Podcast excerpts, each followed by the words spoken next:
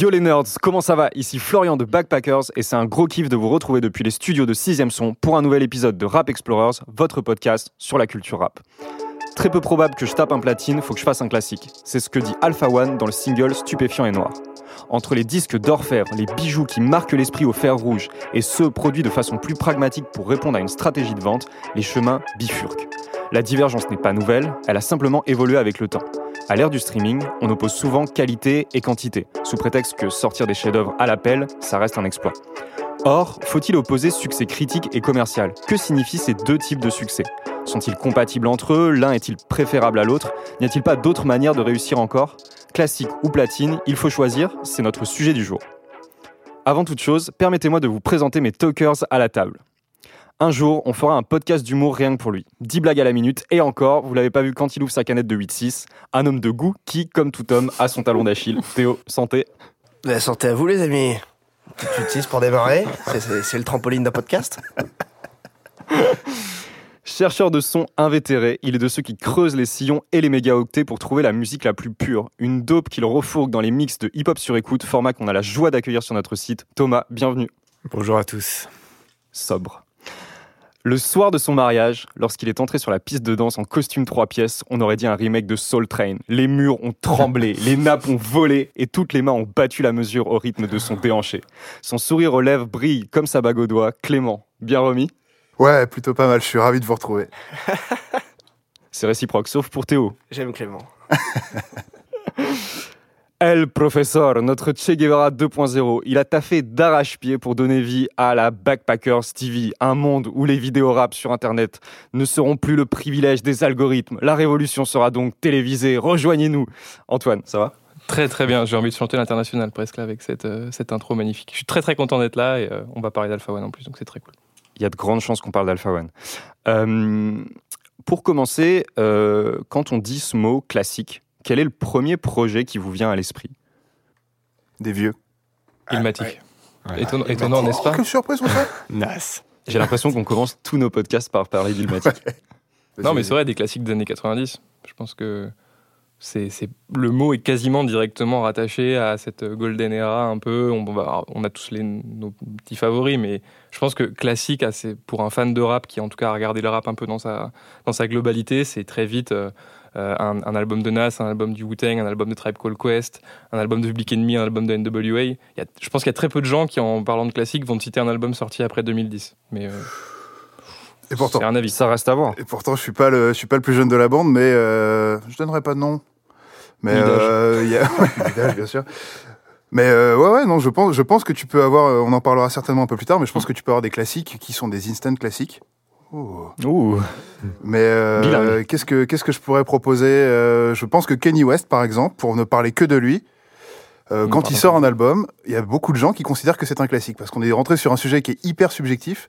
Moi, personnellement, j'aime beaucoup le, le producteur, j'aime beaucoup l'audace du producteur, j'aime moins le personnage, mais bon, bref, peu importe. En tout cas, euh, concernant euh, la- sa, sa production et la- sa capacité à sortir des albums qui vont marquer la mémoire des gens, je pense qu'on est en train de parler de quelqu'un qui est plutôt sérieux sur le, sur le sujet. Après, ce qui- effectivement, ce dont tu parles, j'ai l'impression, il y a un côté, il y a des artistes qui, quel que soit ce qu'ils sortent en termes de qualité, sont à un niveau de notoriété qui est tel qu'en fait, ils sont. Alors, est-ce qu'ils sont automatiquement classiques ou est-ce qu'ils sont automatiquement platine Bah, Ou les deux? Hmm. Mais justement, parlons de Kanye West. Euh, là, West. donc, à- au moment où on enregistre, il vient de sortir euh, Jesus is King. Hmm. Qu'est-ce que vous en pensez? Moi, personnellement, je n'arriverai pas à le qualifier de instant classique. Il y a, il y a beaucoup trop plus. de déchets pour moi, Moi euh, non plus. pour pouvoir en parler. mais c'est vrai, Mais je suis quasiment certain qu'il sera platine, par contre. Parce que parce qu'en fait, les albums de Drake, les albums de Kanye, même les moins bons, enfin, quant à ce niveau de notoriété, à l'heure du streaming, c'est facile d'écouter. T'as pas besoin d'acheter un album pour euh, écouter un album de Kanye. T'as juste besoin de taper trois lettres dans Ouais. Spotify ou dans ton, dans ton logiciel de stream. Donc, c'est moins engageant C'est pour pas le, du tout la engageant. Tout le monde en parle. Tu vas faire des écoutes de curiosité, en fait. Et du coup, bah, des écoutes de curiosité mènent à, euh, à un succès. euh, C'est dont tu parles, c'est flagrant surtout avec des. Je pense à celui que j'ai aussi bien aimé que je déteste maintenant, Eminem, qui tous ses derniers projets sont platines, Ouais, alors clairement. que on va pas s'attarder sur la qualité de- d'un revival ou suis d'accord. euh, même son album euh, de Bad Evil. euh, qui, voilà, je pense, Oui, une écoute distraite. Mm. C'est des albums qui, dans les chiffres, ont été très très bien vendus parce que Eminem, ça reste cette superstar des années début des années 2000 et dans euh, la conscience collective, euh, Eminem sort un album, euh, même si on sait très bien à quoi s'attendre, on va aller l'écouter parce que c'est Eminem. Ouais, c'est marrant, on est déjà en train de mélanger un petit peu le, le succès commercial avec euh, le succès. C'est à euh, cause d'Antoine, c'est lui qui nous a lancé sur Non, le je platine alors qu'on parlait de classique. On euh, compare, La on compare les choses. Moi, je suis toujours d'accord avec. Antoine, je voulais le dire parce que j'aimerais revenir la prochaine Ah, fois. C'est parce que c'est le euh, boss, c'est ça Heureusement que t'as pas vécu en 39-45. T'as envie de négocier une, une augmentation, euh, Clément? On n'est pas payé de toute façon, donc euh, ça sert Ah, t'es pas payé toi? Putain, pourquoi tu Euh, Ah merde. Bon, eh ben, écoute, euh, donc ouais, donc on est peut-être en train de mélanger deux choses, deux éléments, le, donc le succès dont je parlais et euh, la qualité, et notamment peut-être, si je me permets de donner euh, ma vision très très subjective de ce que peut-être un, de ce qu'on pourrait considérer comme étant un classique, c'est pour moi quelque chose qui euh, tolère en fait un avant et un après. À ce titre-là, c'est pour ça, on, revient un petit peu sur ce qu'on disait tout à l'heure. euh, nous qui sommes des amateurs de rap et qui avons euh, par chance une culture euh, si ce n'est exhaustive, au moins assez, assez euh, étoffée euh, du hip-hop. On se réfère souvent à des albums qui sont sortis dans les années 90, euh, pendant la fameuse Golden Era. Et euh, pour autant, j'ai quand même la sensation que, euh, que euh, j'ai perdu le fil de ce que je voulais dire. Donc il va falloir que quelqu'un... On était en train de parler des, alors, on était en train de parler si, des tu- critères. ouais, des tu fais référence au fait qu'on parle souvent, quand on mentionne le, le mot classique, on parle souvent des albums qui sont sortis des années, quat- dans les années 90. Et moi, je trouve ça à la fois assez logique et il y a aussi un côté hipster de dire ce qui sort maintenant. euh, c'est moins bien, c'était le truc du c'était mieux avant. On regarde les listes de tous les magazines XXL, euh, machin qui sortent dans leur liste de classiques ou de meilleurs rappeurs de tous les temps. Tu regardes sur les 50 noms, euh, il y en a 40 qui rappaient déjà dans les années 90. Ouais, c'est vrai. Donc, euh, je sais pas si c'est le côté hipster Après, ou si c'est parce qu'on donc- a du recul sur aussi l'impact ça. que ça a eu Il y a après. une notion de temporalité dans C'est le ça. classique. Le premier critère, c'est peut-être justement le temps. du Ouais. coup. Euh, Tu parlais d'un de classique, par exemple. Bah, disons que à partir du moment où on a pu prendre un petit peu de recul, c'est déjà plus facile de juger si, un, si un album est classique ou pas. À l'inverse, un album qui vient de sortir, j'ai toujours trouvé ça très risqué d'émettre un avis euh, dès la sortie de Ah l'album. oui, je sais pas si vous vous rappelez quand le, J- le GID était sorti, tout le monde avait crié au chef-d'œuvre. Mm. Et deux mois après, il en restait plus rien de cet album-là. Ouais. Euh, il était. Tout le monde Donc le, le temps semble être un premier critère. Est-ce qu'il y en a d'autres pour vous qui peuvent définir ce que c'est qu'un classique? La postérité, moi, je pense. L'impact que ça a sur euh, les autres générations. Et là, l'exemple le plus flagrant pour moi, c'est. euh, 808 and Heartbreaks. Ouais, je l'ai Mm, dit à la ouais. française. Je vois ça Clément, ton regard hein. euh, Oui, très bien. qui me fustige. Je, ne me permettrai pas de critiquer ton accent shakespearien com- complètement magnifique. Messieurs, d'autres critères qui vous viennent en tête À quoi vous- quels, quels sont les albums qui vous, qui vous semblent être des, des- des classiques, pas forcément les plus vieux albums, mais qui pour vous euh, euh, ont vraiment cette teneur-là? Moi, pour moi, le dernier euh, classique euh, indiscutable, c'est To Pimp a Butterfly. Ouais. J'ai cru que tu allais prendre des risques au début, en fait. non. Pas du En tout. fait, non, non, En non, fait, non. aucun. je suis resté sobre parce que j'attends l'album de O7 Shake, mais euh, où là, je perdrais euh, toute notion de la mesure. Mais euh, ouais, euh, To Pimp a préciser que, Butterfly, que Théo a en, 7 Shake en, en fond d'écran de son iPhone. Je préciserai pas la. c'est un amour. la Bien plus que platonique, a priori. malheureusement, si. Mais on peut en revenir à To Pimp a Butterfly, euh, qui pour moi est un album qui euh, euh, est intemporel déjà. Euh, dans le sens où, à mon avis, j'arriverai pas vraiment à, à le, le dater cet album tellement il y a une, une énergie euh, unique qui s'en qui s'en dégage. Il s'inscrit pas dans une tendance, en fait. C'est ça, c'est Ouais. ça qui est époustouflant. Et dans le même temps, moi, je partage complètement ton avis sur la- la- le fait que ce soit un album, que ce soit pour moi aussi un classique. Pour autant, il n'a pas vraiment changé euh, le game. Il n'y a pas vraiment d'artistes qui s'en sont euh, Ouais. inspirés plus que ça. Alors, contrairement à Être Parce que, personne est parce que personne n'est capable de faire ce qu'il a fait, je pense. Je sais pas si c'est une question de capacité. euh, Changer le game, c'est du coup pour vous, c'est ce qui, c'est ce qui peut faire d'un album un classique? Ça peut être, ouais, pour moi, ça peut être une définition. Le fait de, de, de, de lancer une nouvelle, euh, une nouvelle tendance? Complètement. Et euh, on parlait tout à l'heure euh, du Wu-Tang. Ouais. Et euh, ce fameux album euh, dont, le titre, euh, dont le titre en anglais, euh, je vais Ouais. pas me lancer sur ce, sur ce, ce terrain fort glissant pour moi. Mhm. Mais euh, quand on écoute cet album même avec, euh, avec le recul des années, enfin moi, enfin, j'entends, j'entends clairement que cet album c'est une vraie, c'est une vraie cassure quoi. Mhm. Écoutez le hip-hop qui date d'avant 1993 et regardez ce qui est sorti à partir de 94. Eh les gars, on a changé, on a changé d'air, Ouais, c'est fini. c'est est- clair. l'impact est dingue. Moi, ça je vais parler d'un album euh, dont une chanson a samplé le Wu-Tang, c'est Nothing Was the Same de Drake. Mm. Et pour le coup, pour moi, c'est, pour moi, c'est la preuve qu'il peut y avoir des, des classiques à, à notre ère aussi. C'est, pour moi, c'est un énorme game changer. Les, les prods de Forty, les reverse, euh, les éléments qui sont utilisés dans la prod, le fait d'affirmer sa volonté de chanter et de rapper et de mêler les deux de manière aussi virtuose, même si c'est quelque chose qu'il faisait déjà avant.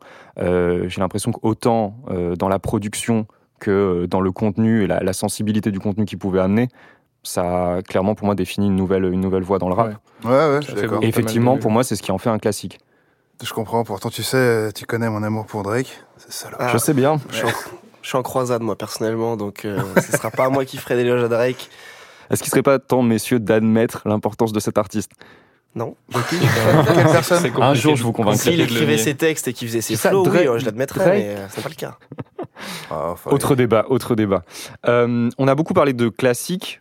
Passons au platine. Euh, Est-ce qu'on peut déjà faire un premier petit rappel Euh, Le platine, c'est une certification euh, qui est décernée euh, en France par la SNEP euh, et aux États-Unis par la RIA.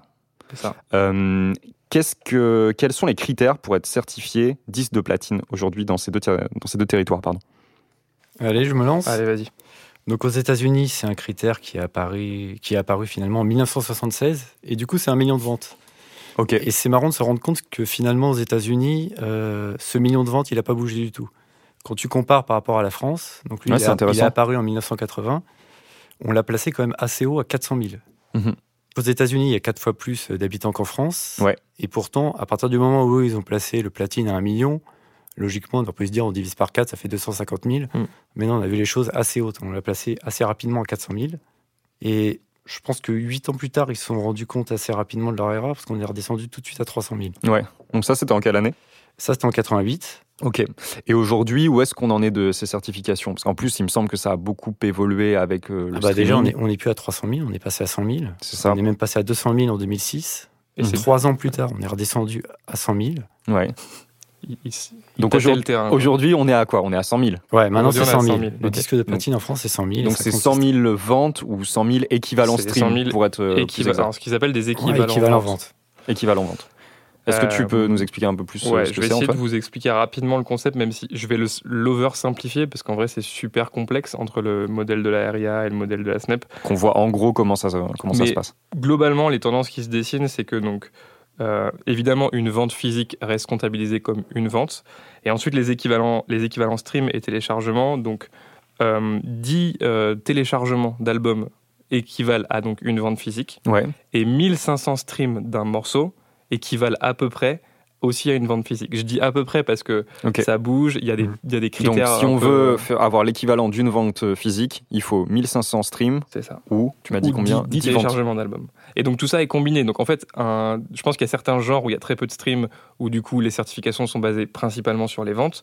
Et à l'inverse, dans le rap, il y a certains albums, enfin par exemple le- le- un des albums de Drake là, euh, un des derniers, euh, Scorpion, aurait pu faire été platine uniquement avec les ventes euh, stream, avec les équivalents stream, même Ok, s'il avait vendu ouais. aucun album physique. Eh bien, c'est noté, merci beaucoup. Clair. Merci, professeur Antoine. Euh, Est-ce que vous avez des exemples euh, d'albums euh, en France ou euh, aux États-Unis qui ont été platine cette année? Qu'on voit quelle typologie d'album ça concerne J'en ai quelque part. En gros, pour vous citer rapidement, donc, euh, les albums qui ont été platine l'année dernière dans le rap US, euh, Astro World de Travis Scott, Scorpion de Drake, euh, l'album d'XXXTentacion, la compile Black Panther, euh, The Carter 5 de Lil Wayne, K.O.D. de J. Cole et euh, l'album de Juice WRLD, Goodbye and Good Riddance.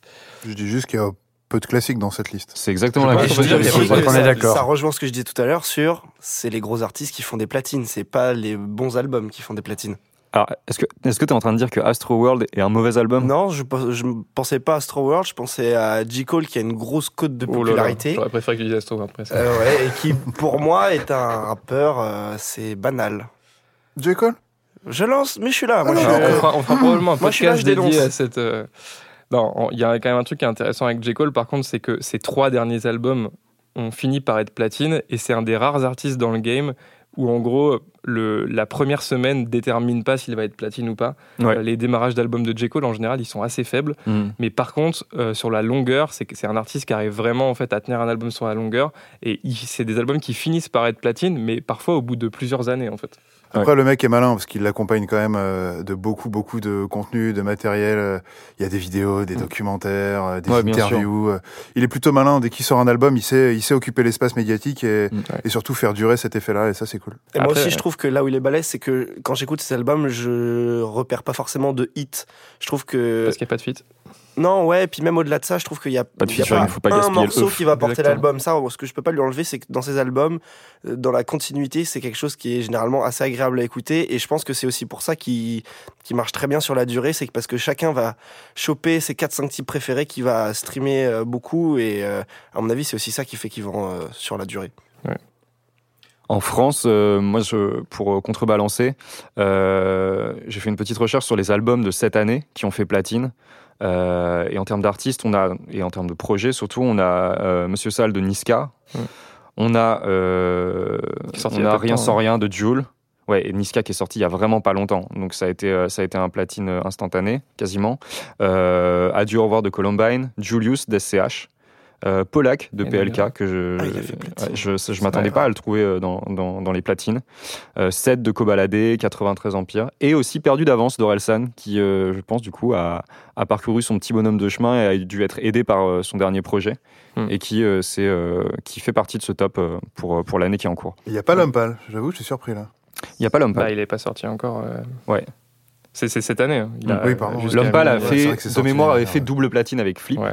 Il me, sou- il me semble me souvenir aussi que c'était justement un succès qui avait été un petit peu comme euh, disait Antoine tout à l'heure avec les albums de J. Cole, qui avait été un succès très progressif. Mm. Et euh, il disait en interview qu'il était arrivé au, au, euh, au platine puis au double platine très progressivement et Ouais. qu'ils ils ont vu ce succès arriver et qu'effectivement ça s'est ça s'est concrétisé parce que les chiffres de vente ne, ne, ne dégrossissaient pas. Ok. Ce phénomène-là, ça me faisait penser à un truc. Moi, c'est euh, étant donné que donc on a dit en intro que, comme tu le disais Thomas, les, les chiffres ont vraiment baissé. Enfin, le, le seuil, le seuil a baissé en fait.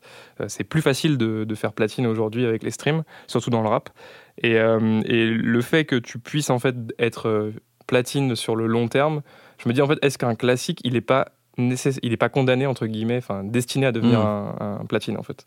Bonne question, c'est très possible. Parce qu'un album qui reste comme ça plusieurs années, euh, euh, un peu dans les, dans, les, dans les esprits de tout le monde, que les, des médias continuent à relancer, qui est relancé par des clips, etc., qui a une- un fort taux de répétabilité, parce qu'avec le stream, il y a cette, euh, il y a cette notion-là. hein, c'est que Mm. par rapport au physique, un album, je l'ai acheté une fois, que je l'écoute une fois ou un million de fois, il est comptabilisé pareil. Le stream, un album que je vais réécouter 100 fois dans l'année, mes 100, mes 100 écoutes sont comptabilisées. Mm. Donc c'est quand même une grosse différence pour les albums qui ont une forte répétabilité. Je me dis, est-ce qu'il y a des, vraiment des classiques qui vont pas finir par être platine aujourd'hui C'est fort possible. À mon avis, ça peut arriver. J'aimerais qu'on enchaîne avec euh, une euh, question. Euh, on a commencé à ouvrir la, la parole aux gens qui nous écoutent, aux nerds, et on avait envie de savoir ce que vous aussi vous pensiez de ces sujets-là. Donc, on a, on a créé un sondage dans notre groupe Facebook Hip Hop Nerds et sur Instagram via le, stickers question. Et vous avez été quelques-uns à nous poser des questions, et on, a, on en a choisi une à laquelle j'aimerais qu'on réponde maintenant. C'est une question de Guillaume qui nous demande est-ce que c'est plus difficile de faire un classique aujourd'hui qu'au début du hip-hop, quand le rap était encore un territoire vierge Moi, j'aurais tendance à répondre que oui, parce que euh, c'est un problème aussi de compétitivité. Et Avec le, le stream, il y a euh, un nombre infini de projets qui sortent et qui sont euh, euh, à, notre, euh, à notre portée, contrairement au, au- quand les albums sortaient en physique. C'était beaucoup plus difficile d'aller tout écouter.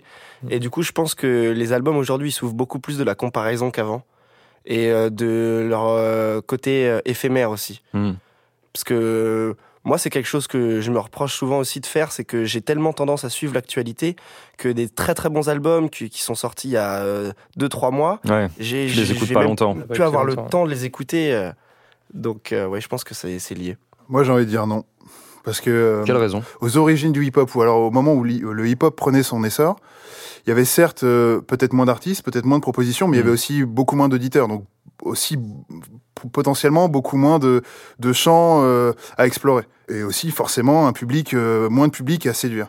Mm. Là, t'as une, t'as un public hyper vaste, mais qui, euh, en plus à l'ère à laquelle on vit, euh, qui s'ennuie facilement, parce qu'il y a énormément de propositions, il y a énormément de répétitions, il y a énormément de choses. Je dis pas que c'est, je dis pas que c'est, c'est, c'est, c'est plus compliqué ou plus simple, mais je suis pas sûr, je suis pas aussi tranché que toi en fait sur euh, Mmh. sur ce côté-là, parce que c'est faire euh, faire quelque chose qui est euh, qui est clivant, qui est disruptif. Ouais, je l'ai dit. Ah yes. Le mot est lâché. C'est n'est bon. pas là, sinon euh, t'aurais pu lui taper dans la main.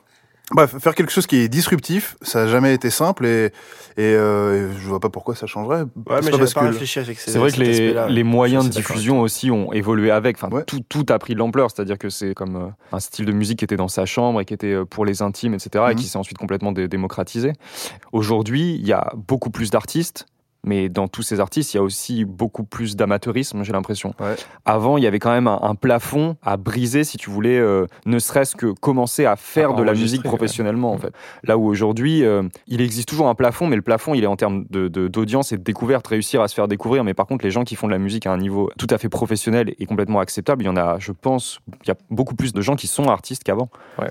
Avant, tu avais vraiment une étape dans le rap game. fallait sortir un maxi, Ouais. fallait sortir un EP. Après, fallait être signé parce qu'il n'y avait pas le streaming. hein. Si tu n'étais Mm. pas signé sur une maison de disques, tu passais pas en radio. Mm. Et là, maintenant, j'ai l'impression, enfin, le nombre de gamins, entre guillemets, qui ont 20 ans, qui te sortent déjà un album tous les trois mois. Enfin, c'est maintenant c'est très difficile de s'attarder, comme le disait Théo, sur un album. Ouais. Moi, je sais qu'il y a des projets que je considère comme classiques. Je sais pas, je prends le Stylmatic de Nas, Mm. qui est peut-être pas son meilleur album, mais qui est quand même un très bon album. Ouais. J'ai mis deux mois à rentrer dedans. Je l'ai acheté, je l'ai réécouté plusieurs fois. Aujourd'hui, au bout de deux semaines, quand j'écoute, euh, enfin, au bout de deux semaines, si l'album ne me parle pas tout de suite, Ouais, Je suis d'accord avec toi. Je le réécoute pas le. La première ouais. écoute est clé en fait. Et pourtant, je suis persuadé, euh, bah, euh, récemment, par exemple, euh, j'ai toujours eu du mal avec Mhm. Ouais. mais le Barter Six, pour moi, Ouais. je considère qu'il a tout changé. Ouais, et sur le moment, j'étais pas forcément dans la vibe, j'avais pas envie de cautionner ce, ce genre de truc. Mm. Et avec le recul, je le réécoute et je me dis, mais en fait, le gars, il a tout changé. Enfin, Ouais, derrière, ouais. tout le monde, Si tout le même monde Al le suit. Capote le dit. L'empereur c'est marrant, toi, tu dis un truc qui est hyper intéressant, c'est euh, auquel moi aussi je suis confronté, c'est euh, la résistance de l'auditeur. Enfin, en gros, c'est, on a l'impression, on écoute beaucoup de musique, on écoute plein de trucs, et euh, je m'aperçois que j'écoute euh, parfois bien trop souvent euh, les mêmes choses, malheureusement.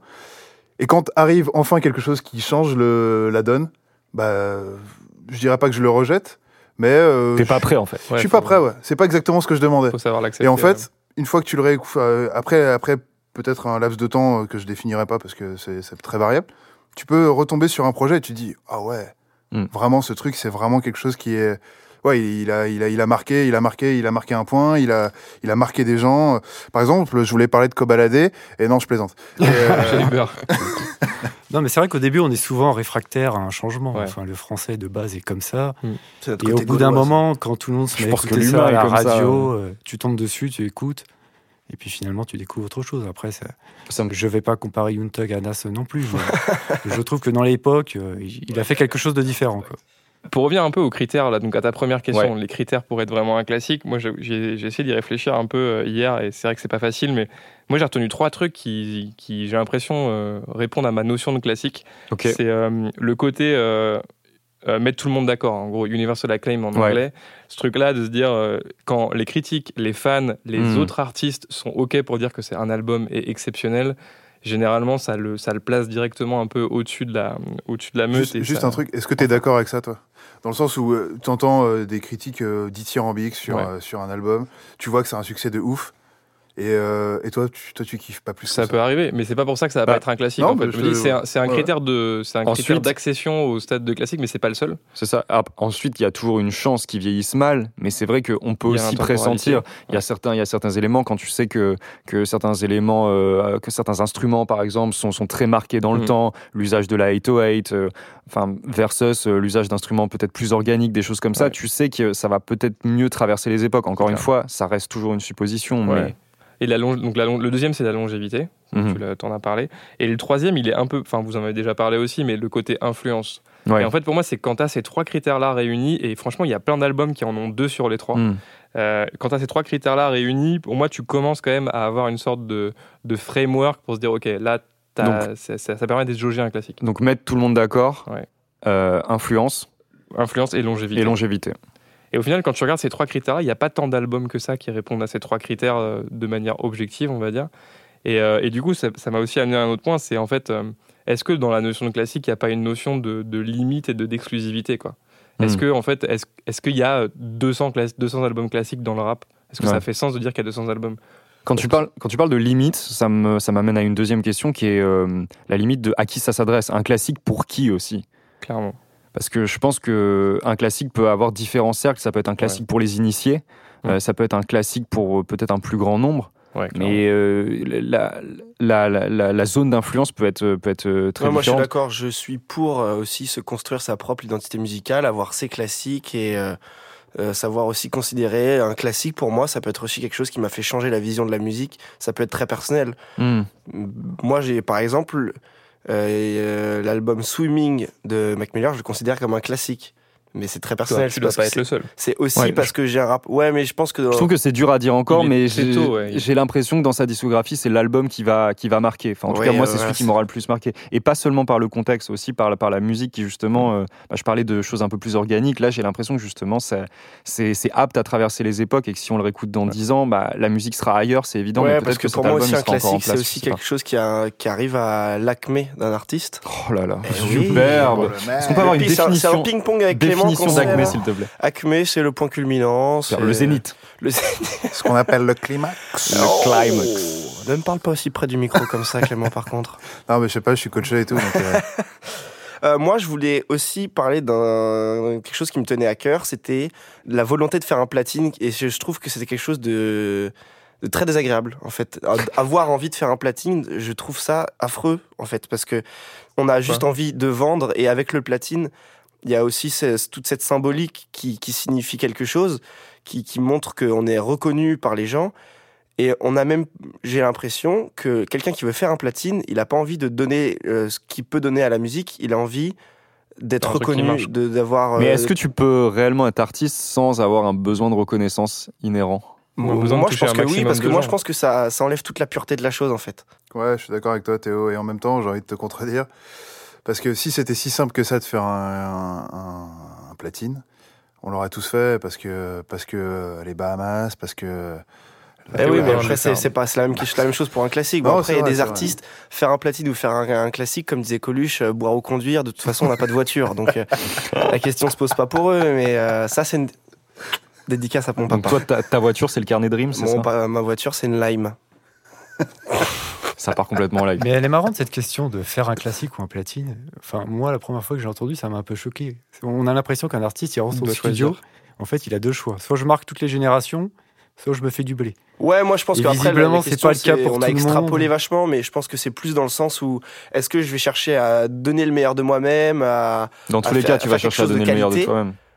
Je Bah, pense. est-ce que je vais chercher à donner le meilleur de moi-même ou à donner euh, ce que les gens veulent entendre? Parce que faire un platine, tu, enfin, forcément qu'il va falloir que tu te plies à certains critères d'audimat. Si tu es dans cette démarche-là, de, de De- vouloir euh, consciemment faire un platine et de, Voilà, de c'est faire ça. tes choix artistiques, de définir tes choix artistiques en fonction de cet objectif. Après, tu pars du principe que tous les artistes qui rentrent en studio sont capables de faire des classiques. Non, il y, a il y a plein de mecs, euh, il y a la majorité d'ailleurs des mecs qui, quand ils rentrent en studio, se disent Ok, j'ai ma chance, je rentre en studio, si ça marche, c'est cool, et je veux que ça marche le, le plus fort possible. Parfois, il y en a qui, euh, qui manipulent un peu les manettes, qui, qui connaissent les recettes, Mm. et parfois ça marche, parfois moins. Après, faire un classique, on en parlait tout à l'heure, c'est euh, les critères de- d'Antoine me paraissent euh, très. Oui, très je- euh, J'ai plus soi. Pour euh, rebondir sur ce que disait euh, Thomas, que je, trouve, euh, que je trouve intéressant, je pense effectivement que c'est une question très journalistique. Je pense qu'il n'y a aucun artiste qui rentre vraiment en studio en se disant Ok, bon là, maintenant, il faut que je fasse un platine. Par contre, le fait de se dire. Euh, je pense que ça peut être une volonté euh, d'un label. Enfin, c'est forcément la volonté d'un label parce que Ouais. de nature, c'est de vendre. Ça reste une entreprise. Euh, et c'est des gens qui misent sur des artistes et qui, euh, historiquement en tout cas, à- mettent des avances pour ensuite retoucher de l'argent qu'ils ont dépensé. Et à l'inverse, on peut avoir aussi des gens qui rentrent en studio en se disant, quand Alpha One dit il faut que je fasse un, un classique, il en a effectivement aucune certitude qu'il va y arriver, quoique. Mais en tout cas, il y a, il y a une vraie volonté de, de- de marquer avec un projet fort, ambitieux. Donc, je pense que à la fois c'est une question journalistique et à la fois il y a- c'est forcément un petit peu biaisé et, euh, il y a une part de- de- d'inconnu dans, dans tous les cas. Mais du coup, moi, j'ai essayé de chercher ces dernières années une personne qui est rentrée en studio et qui avait la possibilité de choisir entre les deux. Et il a été cité en début d'émission, par exemple Mm. Kendrick Lamar, quand il se lance dans To Pimp a Butterfly, je pense pas qu'il se dit je vais vendre des millions d'albums. Non, je suis d'accord avec toi. Et je pense qu'à un moment, sa maison de disques lui ont dit, quand ils ont commencé à écouter les morceaux. Pour trouver des singles, ça va être compliqué. Ouais. Et finalement, du coup, bah, lui, il s'est dirigé vers le classique, faire vraiment ce qu'il voulait. Mais il a réussi. Et au final, bah, il est platine. Il est Et platine, il a fait les deux. C'est marrant, vous êtes tous d'accord avec ça? Ah oui, complètement. fait Oui. je, cherche pas à te, à te mettre au bon, mais, mais c'est marrant parce que quand tu écoutes l'album, il y a, une, euh, il y a une, telle, euh, une telle maturité, une telle profondeur euh, et une telle réflexion qu'on sent derrière euh, dans la réalisation, dans l'accompagnement. Et Quand je parle d'accompagnement, c'est les artistes qui l'entourent, qui le conseillent, que euh, je, je- je pense que c'était prémédité, mais peut-être que je suis très naïf. hein, c'est- Tu veux c'est dire l'idée de faire un classique Non, mais peut-être, ouais. Mais non, mais la proposition musicale, elle est risquée quand tu Ouais. quand es Kendrick Lamar et que tu es un des artistes rap les plus attendus, que tu viens de sortir un album qui est pour le coup déjà reconnu comme un classique, Good Kid, Mad Mm. City. euh, Oui, oui, on deux, mentionné. trois ans après la sortie de l'album, tout le monde parlait déjà de classique. Et euh, franchement, c'est oui, pour moi, c'est hyper risqué. Commercialement, c'était pas le choix le plus évident en tout cas. Je pense que sa maison de disques, ils attendaient plus un album comme Dame, le suivant, Mm. Ouais. qui lui est vraiment dans la tendance de l'époque et qui a cartonné. Beaucoup plus, ouais. Au final, si on résume un peu, c'est que euh, deux choses qui semblent complètement euh, opposées à la base, euh, le platine ou le classique, ont tendance souvent à se rejoindre quand vraiment on a euh, un consensus. Euh, des, pour moi, ce- ces deux choses-là, ce sont des marqueurs, enfin, vous êtes certainement d'accord avec ça, de succès. Euh, ça me fait poser une dernière question, c'est euh, est-ce que est-ce que c'est le seul paramètre de succès? Enfin, je veux dire par là, si on fait ni un classique ni un platine, est-ce que finalement le l'art qu'on propose a encore une valeur quoi? Est-ce qu'il y a d'autres paramètres? Est-ce que ou est-ce que simplement euh, au-delà de ces deux euh, extrémités-là, on n'a pas euh, d'autres possibilités de s'exprimer ou d'autres possibilités de reconnaître la valeur d'un projet? Moi, je pense que ce qui est dur, c'est que déjà, le, euh, la musique, c'est devenu une industrie. Et je pense à cette Depuis, interview euh, qu'on ouais, avait fait avec Ouais. euh, Ouais. Antonin, qui est au mix et qui est un être humain qui a une enveloppe charnelle très délicieuse. Euh, Tout le monde en conviendra. On avait interviewé Lol Carner et je lui avais demandé euh, est-ce que tu fais de la musique pour gagner de l'argent ou est-ce que tu fais de la musique parce que tu, tu, tu aimes ça? Et en fait, il m'avait dit j'ai fait de la musique parce que j'aimais ça.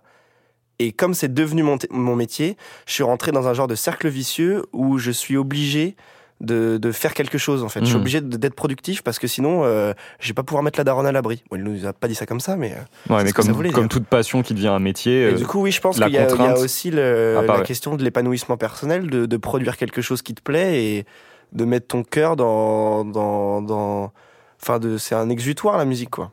Le Hulkerner, c'est un cas intéressant parce qu'en plus, je trouve que c'est un exemple assez extrême.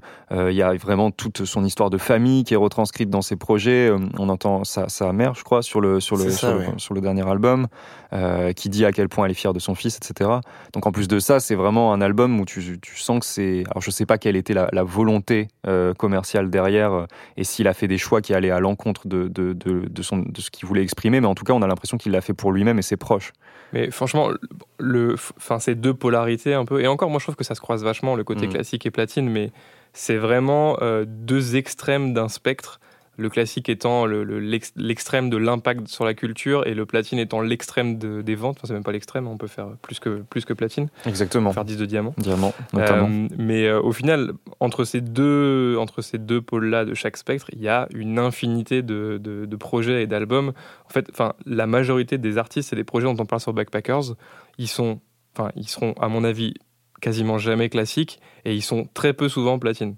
C'est vrai. On, Ouais. parle, on parle beaucoup d'artistes en, dev, etc. Enfin, voilà, des artistes qui sont. euh, C'est vrai que ceux qui Le- font euh, finalement le- la rotation dans notre casque et euh, qu'on écoute, euh, Et c'est pas pour ça qu'ils sont. hein. et en fait, ils apportent leur, leur pierre à l'édifice. Et euh, moi, je serais même tenté de dire que sans ces artistes-là, il y a, il y a sûrement des platines, mais il n'y a pas de classique en fait. Mm. Un classique, c'est l'album qui se, qui s'élève Ouais, au-dessus du lot, où euh, c'est beau ce que tu dis. il a besoin de, de- de la reconnaissance de ses pairs. To Pimp a Butterfly, pour reprendre ce- cet exemple-là, je sais pas si il aurait, il, il, euh, il aurait eu autant d'impact Mm. s'il n'y avait pas autant d'artistes qui l'avaient shout out, quoi. Qui l'avaient vraiment. euh, Enfin, qui, c'est le principe Après, il a bénéficié accolades, aussi d'un contexte Ouais. politique qui est, qui, euh, enfin, c'est un- c'est le hasard qui veut ça aussi, mais il a- Mhm.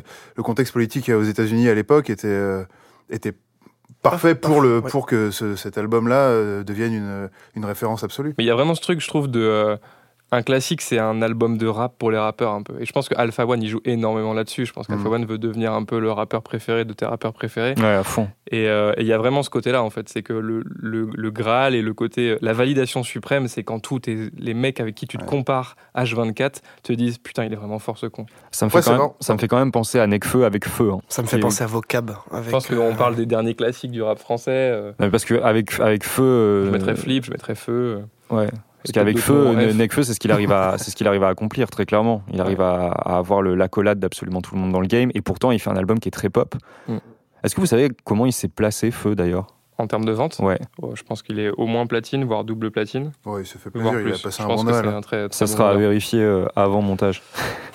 Et Flo, moi je voulais revenir sur un truc euh, que tu disais tout à l'heure où tu disais voilà un classique c'est aussi une notion relative. Ouais. Euh, tu parlais du, du classique d'initié, effectivement il y, a ces- il y a cette notion de classique d'initié. Est-ce qu'on peut faire un classique underground par Mhm. exemple? À fond. On reparlait avec euh, d'autres membres de la rédaction il y a peu de Gas Mask, euh, Ouais. l'album de The Left. Mark Berg aussi, j'en profite. pour- C'est marrant je- parce que Ça m'étonnait que le nom soit pas sorti encore, mais j'y Ben- beaucoup si pensé Ben tout à était l'heure. là.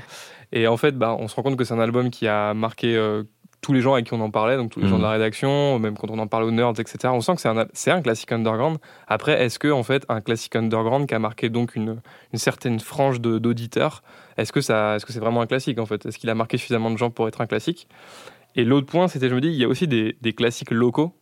Euh, Ouais, bien sûr. c'est je sais pas, par exemple, bon, c'est peut-être le, le, le biais de, de, de Nantais que Ouais, je je- suis, mais euh, Hocus Pocus, enfin 73 sous Je pensais que t'allais c'est nous- un classique à Je Nantes. pensais que pensais que t'allais parler de Mano, de- j'avoue. Ouais, c'est ou de bizarre. McDre, ou tu vois, de la Bay Area. Ah, non, il nous parle de Nantes. Non, je parle de La la, West Coast Coast, la West française, Coast française, Let me ride. Non, bah, Hocus Pocus euh, à, à Nantes et dans la région nantaise, euh, 73 souches, c'est un classique. Ouais. Je pense que si tu vas dans n'importe quelle banlieue euh, parisienne, Hocus Pocus Mhm. n'est pas un classique.